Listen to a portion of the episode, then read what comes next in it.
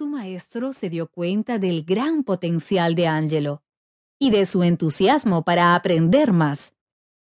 Entonces, decidió enviar al pequeño Angelo donde el sacerdote Francisco Rebusini, para que éste le impartiera lecciones privadas. Rebusini quedó encantado con el niño y vio en él la vocación inicial para el sacerdocio. Hacia 1889, Angelo es instruido en latín por Pedro Nolis, un joven y brillante sacerdote. Y ese mismo año, Angelo ingresó al Colegio Diocesano de Celana.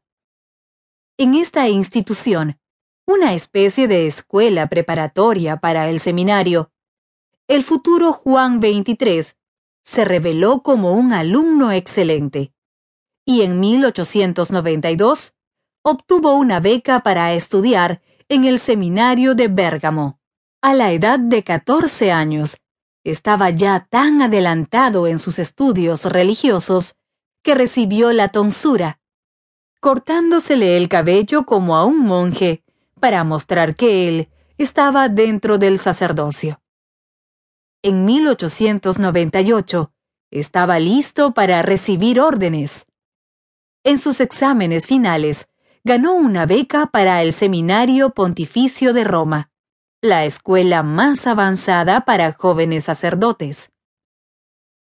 Poco tiempo después, Angelo fue reclutado por el ejército y prestó servicio en el Centro de Entrenamiento de Infantería 73, en el cuartel Humberto de Bérgamo. Ante la sorpresa de todos, el joven Angelo no se desenvolvía mal en la vida militar, sino todo lo contrario. Así, el 31 de mayo de 1902 fue ascendido a cabo y un mes más tarde pasó a sargento. Sin embargo, Angelo sabía que su verdadera vocación no estaba en el ejército y fue licenciado, sin paga e indefinidamente el futuro Papa regresó al seminario de Roma, donde brilló como un estudiante muy aplicado y alerta.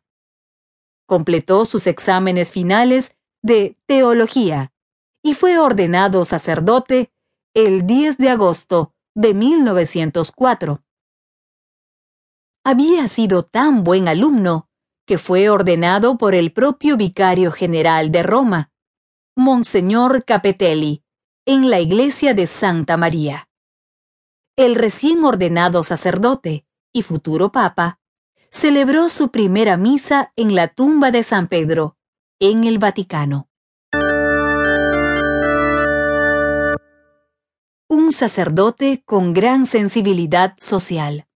En 1905 fue nombrado secretario del obispo de Bérgamo, Giacomo Radini Tedeschi, quien provenía de una familia aristocrática.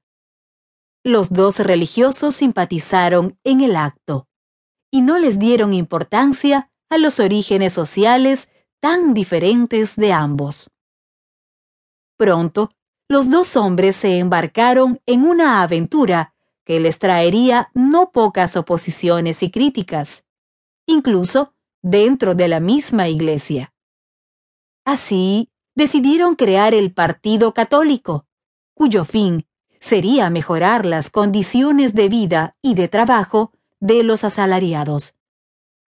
Angelo Roncalli estaba encargado de la organización del partido.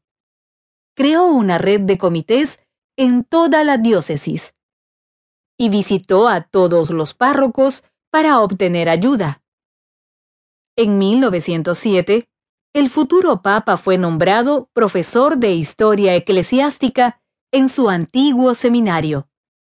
Se le encargó la enseñanza de la historia de la Iglesia, y en especial de la historia de su propia diócesis. Por su particular interés en la historia, Angelo escribió una corta biografía del cardenal italiano Baronius y la publicó en Monza en 1908. Poco tiempo después, Angelo